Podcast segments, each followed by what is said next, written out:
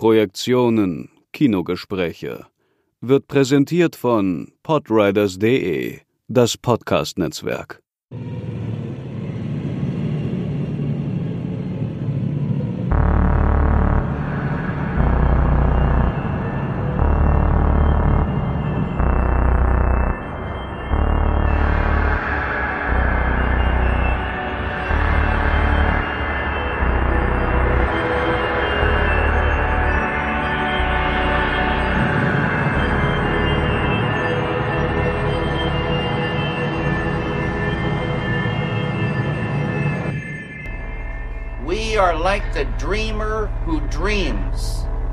And then lives inside the dream.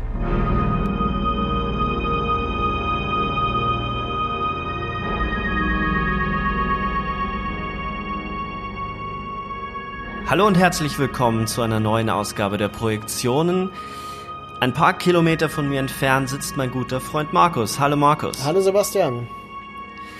Heute haben wir die erste Episode zu unserem David Lynch Special.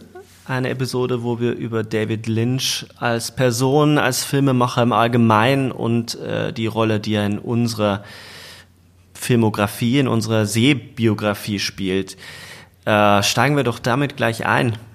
Ähm, du bist ja ein paar Jährchen älter als ich. Du hast vielleicht sogar einen seiner Filme im Kino gesehen. Aber mal ganz konkret, wo hast du David Lynch denn entdeckt?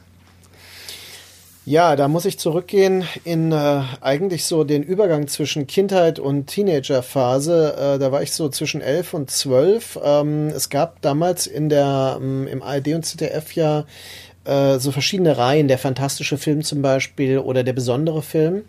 Äh, und da wurden dann so entsprechende Festivalfilme relativ zeitnah, meistens im Jahr drauf schon im Fernsehen gezeigt. Das waren dann meistens Filme, die dann recht äh, teuer wohl waren und dann also prestigeartig gezeigt wurden im Fernsehen. Und man hatte ja nur die öffentlich-rechtlichen Fernsehsender. Und deswegen mhm. waren das schon große Festivitäten. Also auf die Weise habe ich besondere Filme wirklich gesehen, wie äh, Der Einzelgänger von Michael Mann zum Beispiel. Mhm. Ähm, oder äh, da kam dann Film von Neil Jordan, äh, Angel zum Beispiel von Neil Jordan, den man heute auch kaum noch kennt. Und in dieser Reihe kam ähm, Der Elefantenmensch. Elefantenmensch kam ja 1980 im Kino und ich hatte dieses Plakat natürlich als Kind wahrgenommen und fand das unheim äh, extrem unheimlich. Das war ja dieses Schwarz-Weiß-Ästhetik, dieses grobkörnige und dieses Wesen und da stand so drüber, ähm, ähm, ich, äh, ich bin kein Monster, ich bin ein ähm, menschliches Wesen, ich bin ein Mensch. Ja? Und ich dachte mir so, hm, eigenartig, ist das ein Horrorfilm? Weil das, dieser Spruch klang gar nicht so, ja. Also, weil hm. äh, kurz davor gab es das Plakat mit Im Weltraum hörte ich niemand schreien und da war die Sache klar.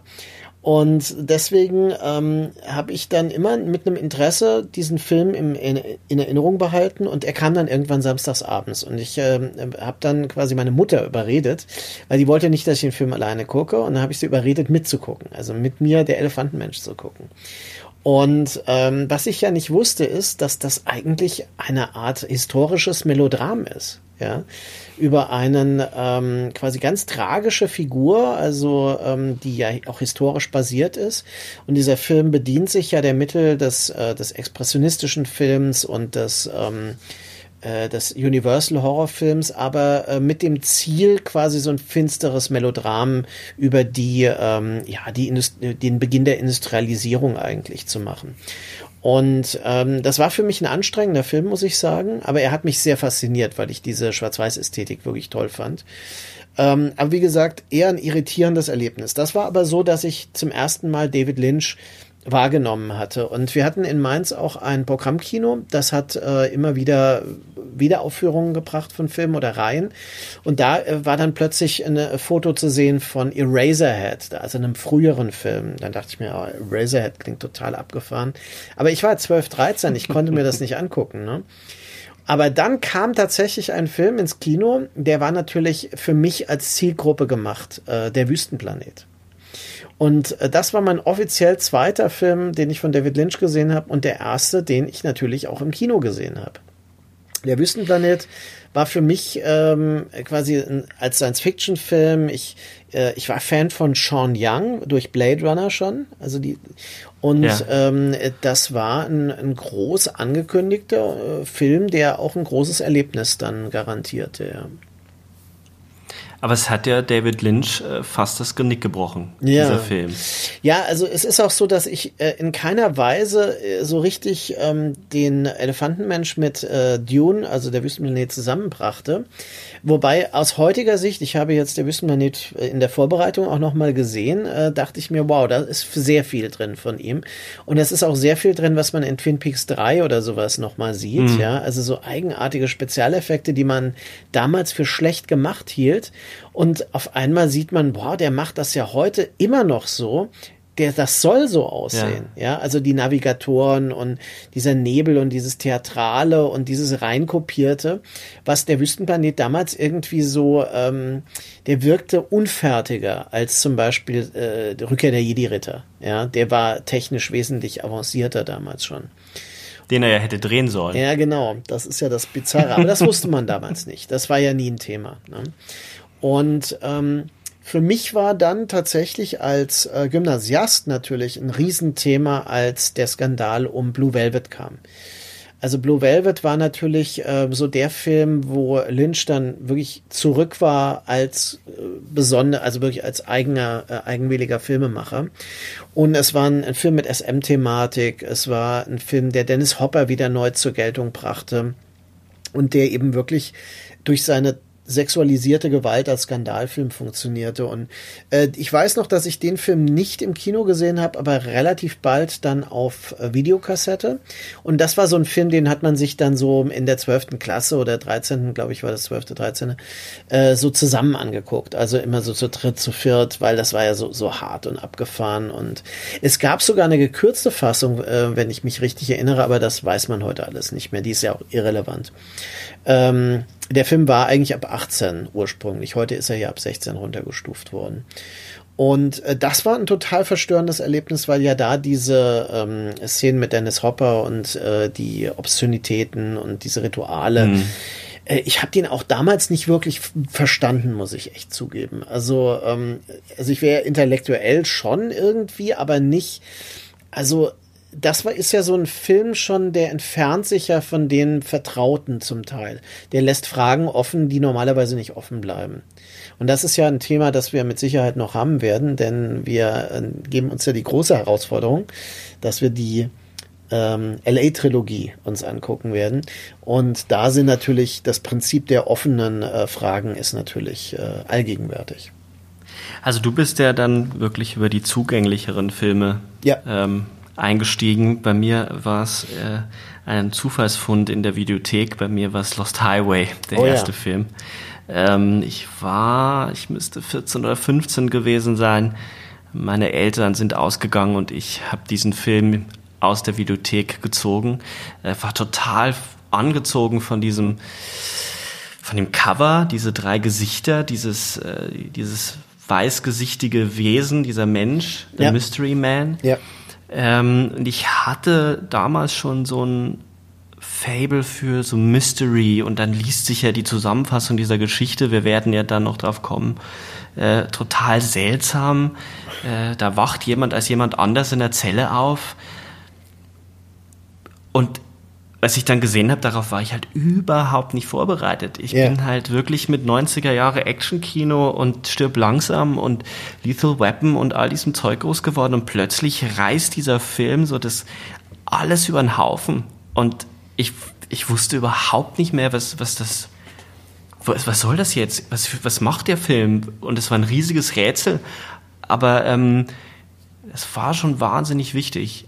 Ähm, nicht nur, weil ich ganz viel anderes Kino und andere Filme dadurch entdeckt habe, also nochmal gemerkt habe, was Film alles sein kann, Aber es war auch so, und ich hatte plötzlich dieses Verlangen, darüber zu schreiben mhm. und es zu verstehen. Und es waren die Beginne äh, des Internets mit Modem und ich bin dann immer in so Foren rum und habe immer versucht, äh, äh, die Theorien von anderen zu lesen und das zusammenzuschreiben. Und ich habe den Film, glaube ich, 30 Mal, 40, 50 Mal mittlerweile gesehen mit yeah. unterschiedlichen Leuten, weil so viele den ja wirklich gar nicht kannten. Yeah. Ähm, also meine Altersgruppe damals äh, sowieso nicht. Das interessierte die alle natürlich erstmal gar nicht. Ich habe das denen ein bisschen aufgezwungen bei Videoabenden immer.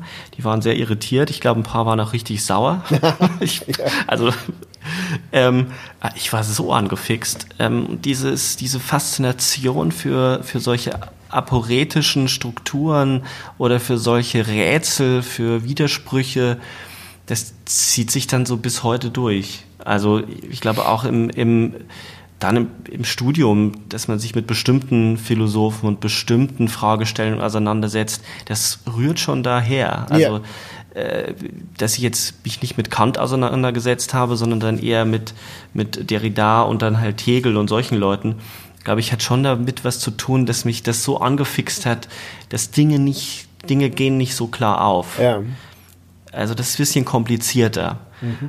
Und, ähm, und dann hat mir, weil ich wollte dann natürlich alles sehen, was dieser Mann gemacht hat, ähm, hat mir mein Cousin, der hatte Premiere äh, damals noch, ähm, Blue Velvet äh, aufgenommen mm. auf Video. Yeah. Ähm, äh, so ähnlich wie Stefan letztes Mal erzählt hat, er gesagt, ja, du Pornos nehme ich dir nicht auf, aber den ist schon okay, nehme ich dir auf.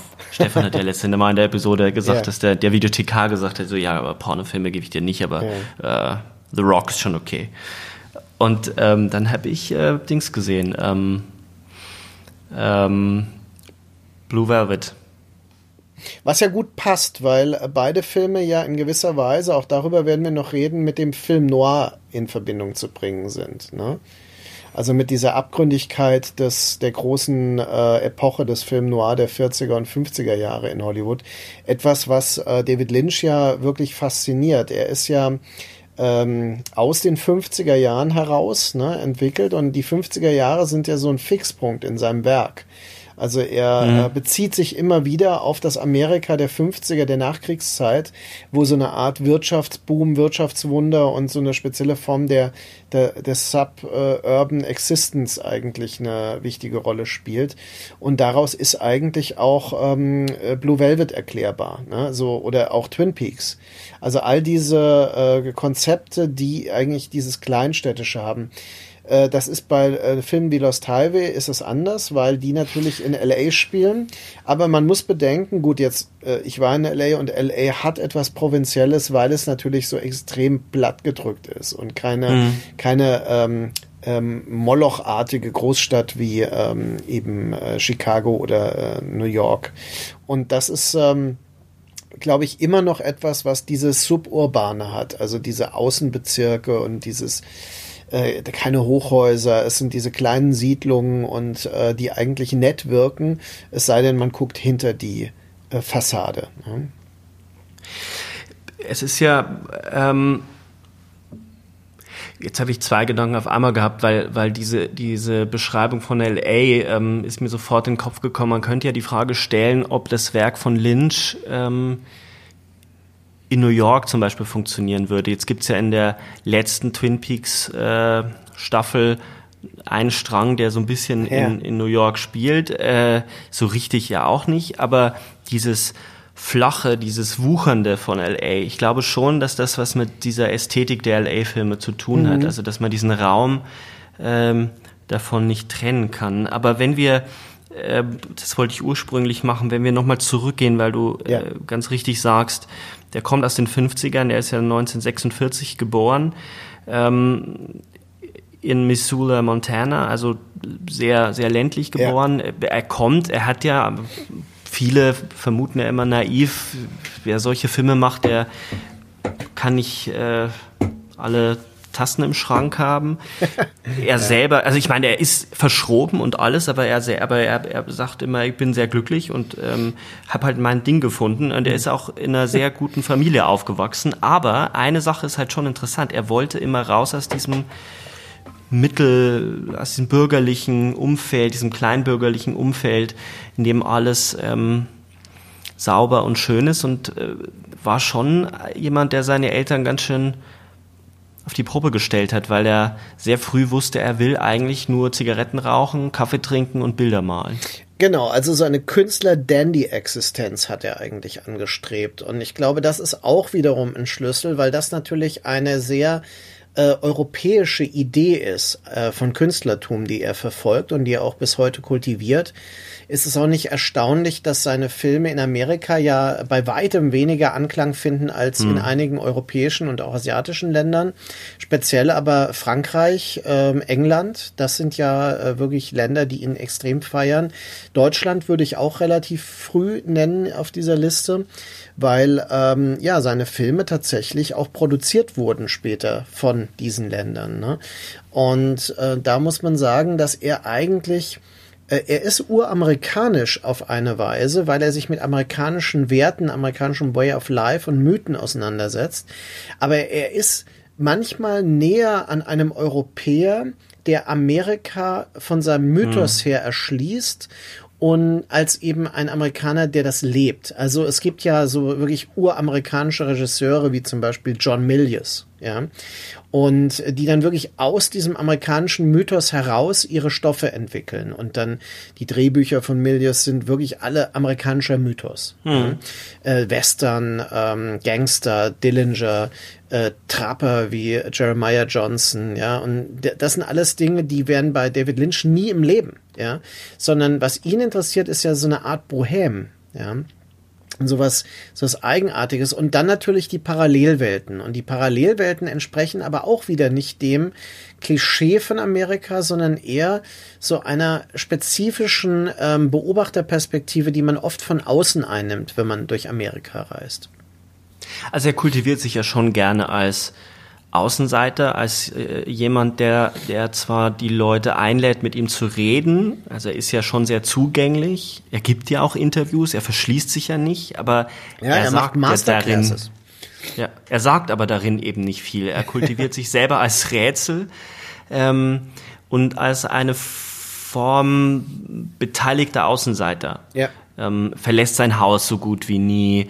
Ähm, ich habe jetzt, äh, ich habe noch mal in seiner Biografie äh, gelesen, der hat seit 30 Jahren oder so sich kein eigenes, äh, ähm, keine eigene Mahlzeit mehr zubereitet. So, der hat einen ganzen, ganz, äh, ganz viele Assistenten um ihn herum, dass er wirklich vier, fünf Werke Filme, Projekte gleichzeitig stemmen kann, muss er alles andere, alles andere muss daraus äh, tanken. Der tankt nicht selber. Also der, es wird alles gemacht, alles wird ihm abgenommen. Das klingt abgehoben. Wenn man aber weiß, dass der Kerl sich einfach vor Jahren diese Häuser gebaut hat, ähm, das muss man gleich, glaube ich, nochmal. Ja, nochmal, muss ich nochmal. Also, ähm,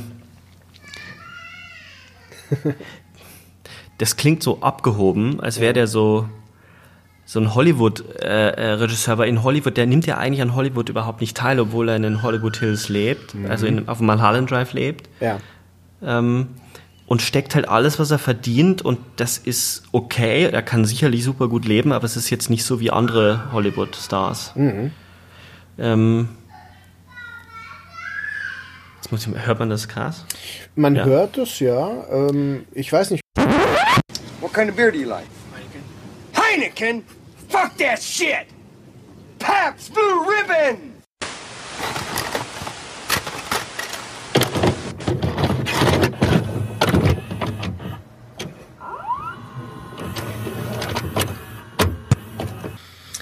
In dieser Woche ist ja die Serie Twin Peaks, die bei uns als das Geheimnis von Twin Peaks im Fernsehen kam, 30 äh, Jahre geworden. Also, ne? Und äh, hast du diese Serie eigentlich überhaupt damals wahrgenommen oder erst völlig im Nachhinein dann erschlossen? Äh, meine Mutter hat die Serie gesehen und so ein bisschen habe ich das mitbekommen, aber nur ganz, ganz, ganz entfernt. Ich habe mir die danach erst erschlossen. Ähm, und das war dann die Zeit, als sie in dieser grünen Box, in dieser Doppelbox erschien auf DVD. Ja. Und dann äh, mit meiner damaligen Freundin haben wir uns das dann das haben wir wirklich gebinged. Also das haben wir von einer, also drei Folgen am Abend oder so durchgeguckt, weil das hat so einen unfassbaren Sog. Ähm, es ist schade, dass ich das nicht miterlebt habe. Also diese, diese Zeit zu warten, dieses Medienphänomen. Ja. Äh, wie hast du das denn erlebt? Ja, das ist ganz interessant, weil ich äh, habe den Hype um die Serie mitbekommen und ich habe auch den ersten Film, die erste Folge in der Kinofassung auf dem Fantasy Filmfest. Das muss das erste Fantasy Filmfest gewesen sein und ich glaube, das ah, war in, Münch, in München habe ich das gesehen. Ich war nämlich auf einem eine Art ähm, Praktikum äh, in München zu der Zeit und äh, da habe ich eine ganze Reihe von Filmen auf dem Fantasy Filmfest gesehen. King of New York, ähm, äh, dann äh, Der Exorzist 3, also Filme, an die ich mich wirklich sehr gut erinnere auch und eben gerade den äh, Twin Peaks Pilotfilm, der dann äh, kam, der hat mich unglaublich äh, fasziniert. Also der Pilotfilm war für mich äh, ein, ein, massives Erlebnis, weil ich es aber auch im Kino gesehen habe. Ne? Der funktioniert mhm. unheimlich gut. Äh, ist ja auch nicht dann 4 zu 3, sondern äh, tatsächlich dieses klassische Kinoformat 1 äh, zu 1,85 ähm, und hat damit ein bisschen andere Wirkung und Ästhetik. Als ich dann äh, mitbekommen habe, jetzt kommt das irgendwie, in Privatfernsehen lief ja die Serie, die lief ja relativ spät. Ich habe dann mal hin und wieder reingeguckt, aber ich habe keinen Zugang gefunden zu der Serie dann. Also ich fand das relativ redundant, was ich dort mitbekommen habe. Mhm. Und ähm, dann und äh, das ist sehr interessant, weil äh, ich war ja damals DJ in der Gothic-Szene und subkulturell total aktiv und da, da war das nicht so wichtig. Also ich hatte meine Filme und das war mir wichtiger. Und dann kam aber eine damalige Freundin und äh, war total besessen von, ähm, von äh, Agent Cooper und solchen Sachen. und dann haben wir angefangen, die Sachen beim zweiten, die kamen dann noch, die wurde wiederholt. Und bei der äh, Wiederholung, da habe ich dann die Folgen akribisch verfolgt und war auch völlig äh, fasziniert davon. Also ich brauchte auch eine richtige äh, Zugangshilfe nochmal. Und äh, dann kam ja auch der Kinofilm, den habe ich allerdings nicht im ähm, Kino gesehen, sondern wirklich erst auf äh, äh Video. Und der hat mich von Anfang an total gebannt. Also ich weiß, dass der Kinofilm nicht sonderlich äh, gut bei den meisten ankam und äh, für mich war der unglaublich faszinierend. Und ich bin ja auch ähm, heute sehr äh, stolz, dass ich äh, einen der möglicherweise den einzigen analytischen Audiokommentar zu einer Blu-ray von einem David Lynch-Film machen konnte, zu Twin Peaks Fire Walk with Me, der wirklich das Twin Peaks-Universum komplett in a nutshell hat, ja. Nur eben auf eine Weise, wie es die Leute nicht sehen wollten, nämlich als Horrorfilm, als psychologischer Horrorfilm. Da, er hat fünf Jahre danach keinen Film gemacht. Ja, genau. Ich habe das, das nochmal geguckt. Ja. Das hat ihn richtig getroffen und verunsichert, weil er diesen Film ja sehr, sehr gerne mag. Er spricht ja immer davon, dass die Zeit von Twin Peaks äh, Fire Walk with Me ja. noch kommen wird, dass die Leute es verstehen. Das ist ja jetzt schon. Ähm, das ist ich finde auch, also ich ja. finde auch, dass es brillant war, wie er mit der mit der dritten Staffel da angeknüpft hat. Also sowieso muss man mal sagen, wie die die Fäden aufgenommen haben, ja. wie akribisch die geguckt haben, wo sie neu ansetzen können, um die, die äh, schlechte zweite ähm, Staffel zu dekonstruieren und aus den Angeln zu heben und die ja. Geschichte irgendwie weiter zu spinnen. Ähm, ist beeindruckend, aber bei ich habe den Film gesehen und der hat vielleicht ist es sein der düsterste Film äh, neben Lost Highway mhm. und äh, Inland Empire. Äh, aber es ist der Film, der wirklich am nächsten am Horrorfilm dran ist. Ja. Ähm, erschreckende Szenen und obwohl er ja das Geheimnis scheinbar preisgibt, weil er ja die Vorgeschichte erzählt, wie es zu dem Mord gekommen ja. ist, verrätselt sich dieser Film so sehr, dass es mich dann eben nochmal beeindruckt, wie viel. Man hat den Eindruck, als hätte er schon immer geahnt, dass er die dritte Staffel drehen wird. Ja. Also diese ganze Sache mit David Bowie, diese, diese, ja. ähm, dieser wahnwitzige Monolog äh, von Bowie, mhm. wo er dann auf Ancient Cooper zeigt ähm, ähm, und sagt so, wer, wer ist das, wer ist das? Ähm, Sagt er nicht auch äh, in der Szene, we will not talk about Judy? Genau, mhm. genau. Und man nicht weiß, wer Judy ist. Das äh, genau. erschließt sich ja wirklich alles erst in der dritten Staffel. Also die dritte Staffel ist wirklich äh, heute äh, würde ich sagen, ähm, dass äh, vielleicht die ersten zwei Staffeln für viele relativ schwer sehbar sind, weil sie eben diese vielen ähm, Durststrecken haben und weil sie in ihrer Ästhetik nicht so drastisch sind, wie man das äh, vielleicht heute gewohnt ist. Aber der Kinofilm und die dritte Staffel, die sind absolut immer noch auf der Höhe. Also der Kinofilm äh, wird auch belebt durch die dritte Staffel. Ja, wobei man ja sagen muss, dass aber das Brillante an der ersten Staffel ist, dass sie eben in einer Serienästhetik daherkommt und dem, Ser und dem Fernsehen sowas unterjubelt wie ja. so ein trojanisches Pferd. Stimmt, die Leute ja. sind, es kommt daher wie eine Soap und immer oder eine Kriminalgeschichte, dann hat es ja innerhalb dieser ganzen Konstruktion noch äh, diese diese Soap, äh, die, die die die ganze Zeit geguckt wird von der von der Assistentin in der Polizeistation. Mhm. Ähm, dieses es hat diesen Humor von ihm, sich auch darüber lustig zu machen über Strukturen und die aus äh, der höllisch, man merkt ihm diese Freude an, wie er, wie er das Fernsehen einmal auf links zieht und das äh, geht nur, wenn die Ästhetik auch der damaligen Zeit entsprochen hat. Deswegen ist das für mich immer noch äh, revolutionär. Äh, absolut, ich sehe das genauso. Ähm, wie gesagt, ich bin ein bisschen beeinflusst davon, dass ich die erste Folge als Kinofilm erlebt habe, mm, was das mm. schon verändert. Und dann ähm, ist es so, dass ich äh, denke, klar, das, was er gemacht hat, konzeptionell, dieser Genre-Mix war einfach unbekannt. Also niemand ist vorher auf diese Idee gekommen, Mystery Thriller mit äh, Familien-Soap-Elementen, mit so, so ähm, surrealer Komödie zu kreuzen, mhm. mit Science-Fiction- und Horrorfilm-Elementen, weil man hat ja mit Major Briggs zum Beispiel diese UFO-Geschichte, dann die indianische Mythologie mit der Höhle und der und den beiden Hütten, ne? also die Black und die White Lodge. Und äh, diese ganzen Dinge, die nach und nach deutlich werden, die Eulen, die Eulenmythologie dabei, das sind alles ähm, Sachen, die natürlich ungesehen waren zu dem Zeitpunkt und die auch immer noch faszinierend sind. Mir fällt dann immer auf, wenn man drüber spricht und dann sagt so, ja, da ist dann Major Briggs und da kommen dann UFOs noch und dann gibt's diese Indianer-Sache, dass es sich so lächerlich anhört. Und wenn man dann die Serie guckt, macht es alles einfach Sinn. Ja. Es funktioniert. Und viele Lynch ist ja schon ein Regisseur, den man entweder liebt oder man hasst ihn.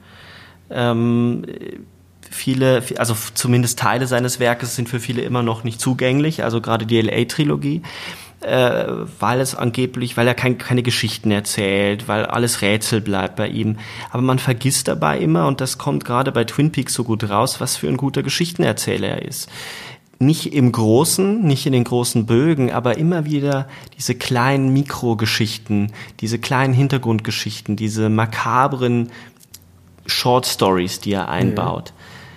Mhm. Ähm, darüber gelingt ihm nämlich auch ein absolutes Kunststück, Figuren, die so drüber sind, so menschlich darzustellen, dass man sie so ins Herz schließt, das würde man bei vielen anderen Filmen so nicht tun. Ja. Also eine Major Briggs zum Beispiel, der ist so drüber, aber man liebt jede einzelne Figur und das zieht sich fast durch all seine Filme durch, dass so strange und seltsam die Figuren sind, sind sie unglaublich menschlich. Also selbst bei ja. Wild at Heart, ein Film, der sicherlich äh, auf seine Art sehr schwierig ist, weil er, weil er super pop-referenziell ist, die Art, wie dort gesprochen wird, sehr künstlich aber selbst dort diese Beziehung zwischen Sailor und Lula, äh, dieses Paar, das äh, flieht aus der Enge der, der, der Familie oder vor Lulas Mutter flieht, ja. die schließt man ins Herz.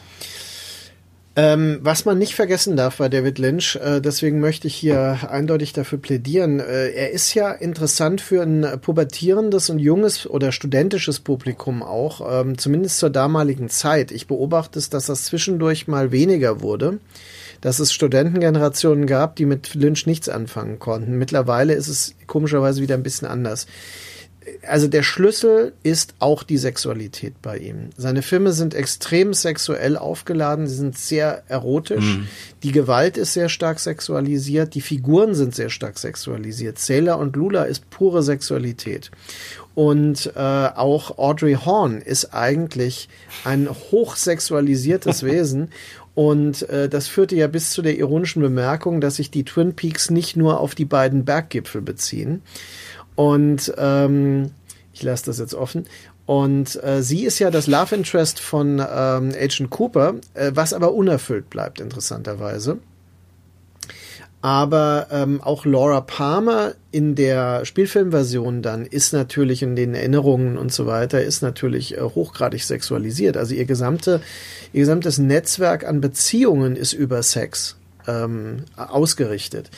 Und das geht auch wieder zurück auf Blue Velvet, wo ähm, die, der Kyle MacLachlan, der ja Agent Cooper in der Serie spielt, ähm, als dieser junge Voyeur, ne, ähm, der zwischen der ähm, Verlobten oder Versprochenen, ähm, Laura Dern spielt sie ja, steht und eben der, der Frau, die die Sexualität und die Sünde verkörpert, also die in Anführungszeichen MILF, die äh, äh, Isabella Rossellini dann spielt. Ja, ja. Ja, also all diese, die Beziehungen in äh, David Lynch-Filmen sind hochgradig sexuell aufgeladen und auch in der LA-Trilogie ist das ja nochmal gesteigert dann.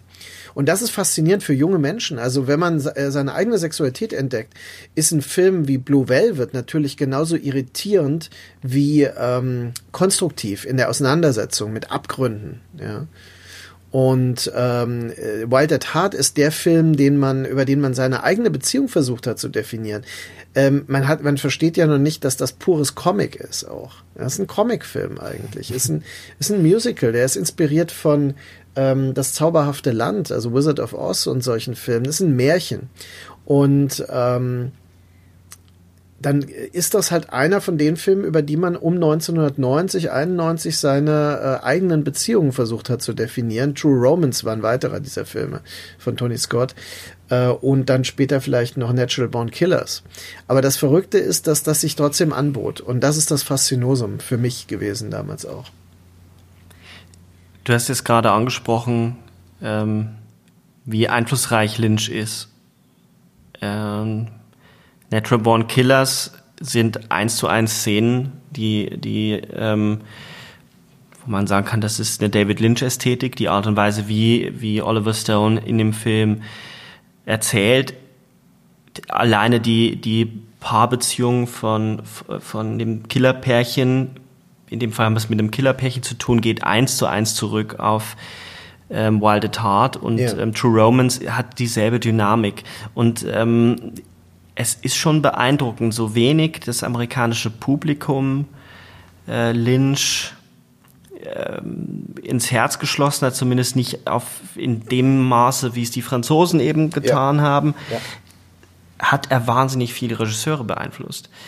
Also ähm, das reicht ja davon da, bis dahin, dass Kubrick äh, über Eraserhead gesagt hat, das ist einer der Filme, den er gerne gedreht hätte. Und wenn das ein Stanley Kubrick sagt, ist das schon, das ist wirklich ein Adelstitel. Also da kann man auf jeden Oscar verzichten, den er ja dann auch nur jetzt äh, dieses Jahr bekommen hat, so nachgereicht.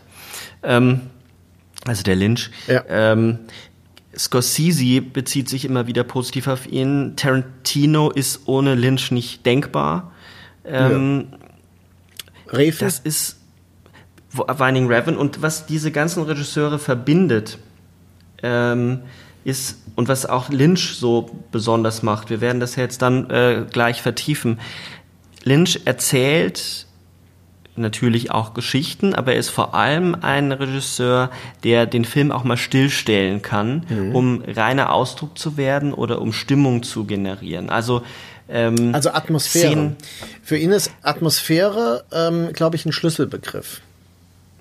Ja, und vor allem auch eine, Atmosphäre, die, die nicht die Handlung vorantreiben muss. Ja. Also bei ganz vielen Hollywood-Filmen, und das macht ihn eben so europäisch, ist die, ist jede Baustein in einem Film dramaturgisch begründet, um die Handlung nach vorne zu treiben. Und ja. bei ihm gibt es so viele Szenen.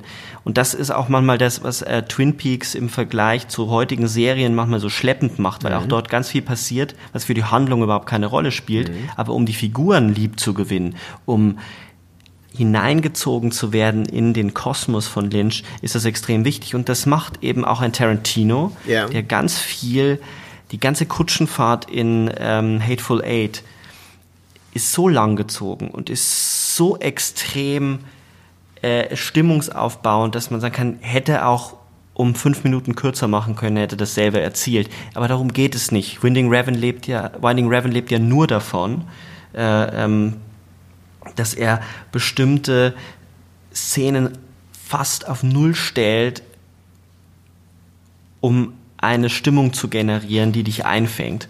Und das ist, äh, was, ich glaube, das ist das, was mich an Lynch am meisten fasziniert und wo er mich abgeholt hat und am meisten geprägt hat, dass ich mich wahnsinnig schnell langweile, wenn ich das Drehbuch rieche. Ja. Also auch bei, bei zu simpel gestrickten Genrefilmen, wenn ich merke, hier ist jetzt was gebaut und genau diese Szene muss sein, damit das jetzt gleich in zwei, drei Szenen aufgeht. Ja. Und ähm, das ist, glaube ich, wenn man, wenn man sehr früh mit diesen Filmen in Kontakt kommt, etwas, was der mit dir macht. Das ist ja auch ähm, das wieder, was wir bei Reffen zum Teil schon diskutiert haben, wo ich wieder sagen würde, ähm, der Anteil des Performativen ist mhm. extrem hoch in seinen Filmen. Der Anteil der Narration ist ähm, präsent, aber nicht dominierend und kann jederzeit überlagert werden. Und das Performative wären halt auch solche Szenen, die sehr stark über den Aufbau von Atmosphären funktionieren und ähm, im Grunde Räume erkunden. Also er hat eine filmische Topografie in seinen Filmen, die ein ganz spezielles Raumgespür entwickeln. Also es gibt ja auch bizarre Räume bei ihm, die man fast als Nichträume bezeichnen muss, weil sie als Durchgangsorte oder sowas, so Auger, ähm, Marc Auger hat ja dieses Konzept der Nichtorte ähm, äh, etabliert und äh, zum Beispiel die äh, Black Lodge, ähm, also quasi mhm. diese ähm, dieser Ort, der jenseitig ist, den man nur zu einer bestimmten Zeit durch so eine spezielle Dimensionenpforte überhaupt erreichen kann, mit diesem gezackten Boden und ähm, den roten Vorhängen, das ist so ikonisch geworden, dass man sagen muss, das ist eine unglaubliche Leistung, dass es jemand schafft, eine so unklare Topografie so nachhaltig ikonisch zu verankern im populärkulturellen Bewusstsein. Also du kannst fast in jedem Film bestimmte Räume äh, nennen, die so keinen Sinn machen oder die etwas Jenseitiges haben. Die ja. Wohnung von Isabella Rossellini, der Figur von Isabella Rossellini in Blue Velvet. Klar. Macht so eigentlich überhaupt keinen Sinn. Die hat keine Fenster. Es ist wie eine, ein geschlossenes ja. System, in dem diese, diese Sadomaso-Beziehung stattfindet. Ja. Ähm, Eraserhead ist sowieso nochmal was, ist ein ganz eigener, der, der besteht nur aus, aus Raum. Genau, der hat den, der Mann im Planeten, die, die Frau in dem, äh, in der Heizung, ja, das sind äh, nochmal ganz eigene Welten inner, innerhalb der Welt und ähm, da legt er ja Spuren, die er später immer wieder aufgreift. Der gezackte Boden äh, kommt ja in Eraserhead schon vor und wird dann wieder aufgegriffen in Twin Peaks.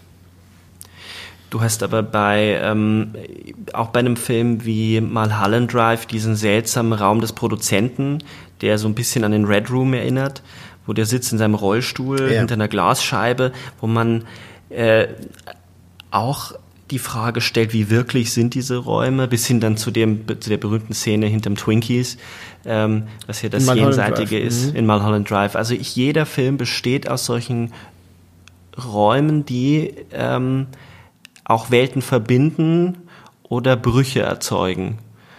Ähm, und das ist eine Art des Filmemachens, wo ich sagen würde, dieser, dieser Mann ihn als Film, man kann ihn eigentlich gar nicht wirklich als Filmemacher bezeichnen, mhm. weil er so, also er ist handwerklich, ist er, ist er extrem gut, aber ich habe immer das Gefühl, dass er seine Filme eher malt, so wie er seine Bilder dreht. Also er kommt ja von der bildenden Kunst, er mhm. ist eigentlich Maler, hat dann angefangen mit Kurzfilmen, animierten Kurzfilmen, ähm, Six Man Getting Sick Six Times ist sein erster, ein, ein, Bild von, von sechs Köpfen, die, die sprechen und sich dann erbrechen. Ähm, und das sechsmal und dann kommt so eine komische mhm. Dauerschleife von so einer ähm, Alarmsirene. Und diese, diese wie er mit Hintergründen umgeht, wie er Sachen zusammenbringt, die, die nicht zusammenpassen, dass von hinten plötzlich etwas in den Vordergrund äh, kommt, das hat was sehr Malerisches, was sehr Kompositorisches. Ja. Ähm, wie er dann auch das Bild äh, immer weiter hineingeht in ein Bild. Also zum Beispiel, ich finde schon, dass das äh, sehr veranschaulicht, wie er Tableaus entwirft. Der Anfang von Blue Velvet, ähm, Und ich meine jetzt nicht äh, die berühmten, das berühmte Bild mit dem weißen Zaun, sondern die äh, bisschen weiter, wenn der Vater äh, zusammenbricht. Ja, ja, das ist ja da Der- am Anfang schon. Genau, aber ich meinte wirklich nicht dieses, also alle denken ja sofort Ja, immer ja. das ikonische Bild, dieses ganz langsam, ruhige, dann kommen die- Ja, das, wo er die, die amerikanischen Farben auch etabliert, ne? Also blau, weiß, Genau. rot und mit den roten äh, Rosen und so, ja.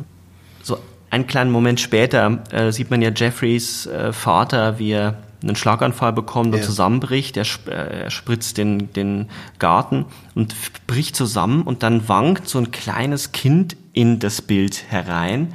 Total strange. Der Hund verbeißt sich in dem Wasserstrahl, der gleichzeitig zum Penis des Vaters wird, weil das wirklich auf der Höhe der Ja. Lenden so Er hochspritzt. hält das da so noch, ja. Und es ist wie, also die Bewegungen sind so gegenläufig. Da ist das von, von rechts kommend der Hund, von hinten links kommt das Baby, der Vater, der da liegt und, und schmerzverzerrt ist. Und dann springt er dreimal in die Tiefe, einmal näher auf den Vater, dann auf den Hund, verlangsamt das Bild, um dann abzutauchen unter die Oberfläche. Und das hat sowas Malerisches, sowas Kompositorisches, alles ist ein einzelnes Tableau, was man sich auch als Gemälde vorstellen könnte. Und Ja. er bringt es in Bewegung. Das ähm, hat eine eigene Logik, weil warum dieses Baby, warum wankt dann dieses Baby davor heraus? Das ist äh, sehr interessant. Äh, ich möchte ähm, ein Beispiel aus der Literatur, die das mich da äh, wirklich trifft, weil ich gerade wieder einen Roman von ihm gelesen habe. Ähm, äh, Alain Robbe-Grillet. Der hat ja die französische Literatur in den äh, 50er Jahren äh, mit Romanen wie die La Jalousie ähm, neu quasi belebt und seine Technik ist ja die, dass er eigentlich seine ganzen Romane sind Umschreibungen immer wieder desselben Tableaus. Und ähm, also so jedes Kapitel ist wie ein neuer Blick auf dieselbe Szenerie, wo sich gewisse Details verändert haben. Und die Spannung entsteht aus dem Unheimlichen dieser leichten Variationen und Veränderungen, die sich zunächst nicht rational erschließen lassen. Und ähm, er, äh, also Rob Grillet ist ein Schriftsteller und Filmemacher, ja auch und Maler. Sehr interessant. Also er hat immer unterschiedlichste ähm, Kunstformen auch, genau wie David Lynch. Also ich finde, die sind sich näher als, äh, und es ist auch das erste Mal jetzt, dass ich selbst drauf komme, dass man die eigentlich mal im Vergleich betrachten müsste, weil ähm, Rob Grillet sich ja auch immer wieder bewusst macht, ähm, man als Künstler lügt man, also man schafft Illusionen, das ist ein Trugbild. Und äh, Trugbilder sind natürlich ein Schlüssel zu David Lynchs Filmen, ja, also dass, äh, dass die Simulakren von äh, Baudrillard, aber nicht die technischen Simulakren wie bei der Virtual Real Reality, sondern die Imaginationen. Und bei äh, Rob Grillet gibt es Begrifflichkeiten, weil er hat ja seine eigene Literatur auch theoretisiert. Und er nennt zum Beispiel seine Vignetten, äh, die Beschreibungen von Tableaus, äh, instantanés. Also ähm, äh, das sind äh, Momentaufnahmen, ja. Und ähm, diese Momentaufnahmen sind belebte Bilder eigentlich. Und genau das, was du beschreibst, umgekehrt, ist äh, bei Rob Grillet das literarische Prinzip und äh, hat auch was von in seinen Filmen, nur dass seine Filme sind viel gestellter. Also die sind ja wirklich dann tableauartig, während eben David Lynch wirklich Geschichten erzählt, die man ähm, als Genreerzählungen fast wahrnehmen kann. Also David Lynch ist näher am Genre tatsächlich. Und das macht ihn vielleicht dann doch in einem größeren Maße auch attraktiv, weil er immer noch Kriminalgeschichten, ähm, Horrorgeschichten erzählt, ähm, die eben für viele nachvollziehbar sind. Die aber eben dann in der Art und Weise, wie er mit dem Bild umgeht, komplex werden und Genau. doppeldeutig und tiefgründig werden. Also diese Gleichzeitigkeiten, die er einführt, dass im Hintergrund ganz viel passiert, was, was äh, eine Szene, die eigentlich lächerlich ist, plötzlich ins Unheimliche kippen Ja. lässt. Man denkt an den, an die Szene, ähm, wo äh, Dennis Hopper ähm, in dieser Hütte ist Mhm. und äh, ihm der, der Song äh, gesungen wird ähm, in Dreams. Nee, in ja, Dreams. in Dreams, von, alles klar, ja. und, Roy ähm, Orbison, ne? und dann fängt er, dann, dann fängt er ja an, das Gesicht so zu verzerren und sagt so, jetzt gibt's eine Spritztour, klatscht in die Hände, dann gibt's diesen Jumpcut und dann sitzt hinten in der Ecke so ein, ein Clown, so eine Clownfigur. Ja. Und das sind so unheimliche Momente bei ihm, so Gleichzeitigkeiten, wo sich Zeit zusammenschiebt, ähm, so der, um zurückzukommen zu dem Bild bei Blue Velvet, da liegt der Vater am Boden, Ähm, es gibt irgendwie so eine komische psychoanalytisch-sexuelle Metapher mit dem, mit dem Wasserstrahl und dann kommt dieser Junge und dann beginnt der Film quasi, dass der Junge, sein Junge zurückkommt, um den Vater zu ersetzen, weil der eben den Schlaganfall hatte und ja. wird hineingezogen in die Welt der Erwachsenen. Ähm, alles schmilzt bei ihm in solchen Bildern zusammen, die, die man immer und immer wieder lesen kann. Deswegen kann man seine Filme auch so oft gucken.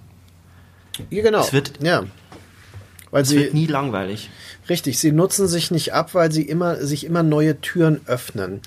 Äh, ich würde sagen, man muss auch noch erwähnen, dass David Lynch ja äh, für die transzendentale Meditation steht. Das ist eine ähm, Meditationstechnik, die ja auf der indischen Tradition äh, aus dem Bhagwan-Kontext, äh, wenn ich das richtig sehe, basiert und die er ja auch äh, sehr massiv promotet und äh, seit Jahrzehnten verfolgt. Und ich äh, denke, es ist durchaus sinnvoll, seine Filme auch in diesem Sinne als Meditationen zu begreifen.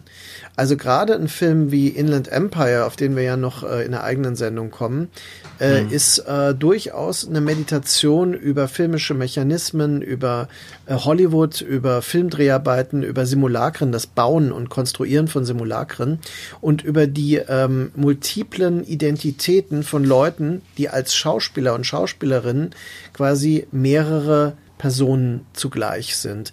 Und ähm, das sind Dinge, die durchaus einem so, die dann in Leerlauf geraten können. Und das ist dann quasi die, die Verbindung zu etwas Meditativem, würde ich sagen. Ja, oder das Rituelle, was seine Filme haben, dass sie immer wieder auf bestimmte Punkte und zu bestimmten Orten zurückkehren.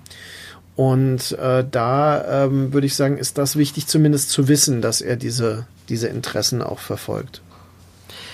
Das ist doch ein guter Übergang, dass wir ähm, die allgemeine Episode beschließen, mhm. ähm, diesen Überblick, den sehr kursorischen Überblick, weil du die Doppelgänger schon angesprochen hast mhm. und äh, Lost Highway ist der Film, in dem es sehr präsent ist, in dem die Doppelgänger sehr präsent sind. Und ich möchte, äh, weil wir nämlich jetzt dann in eine sehr intensive Diskussion in der nächsten Episode hineinspringen werden, indem wir den Film auseinandernehmen wollen, ein Zitat von David Lynch äh, vorlesen.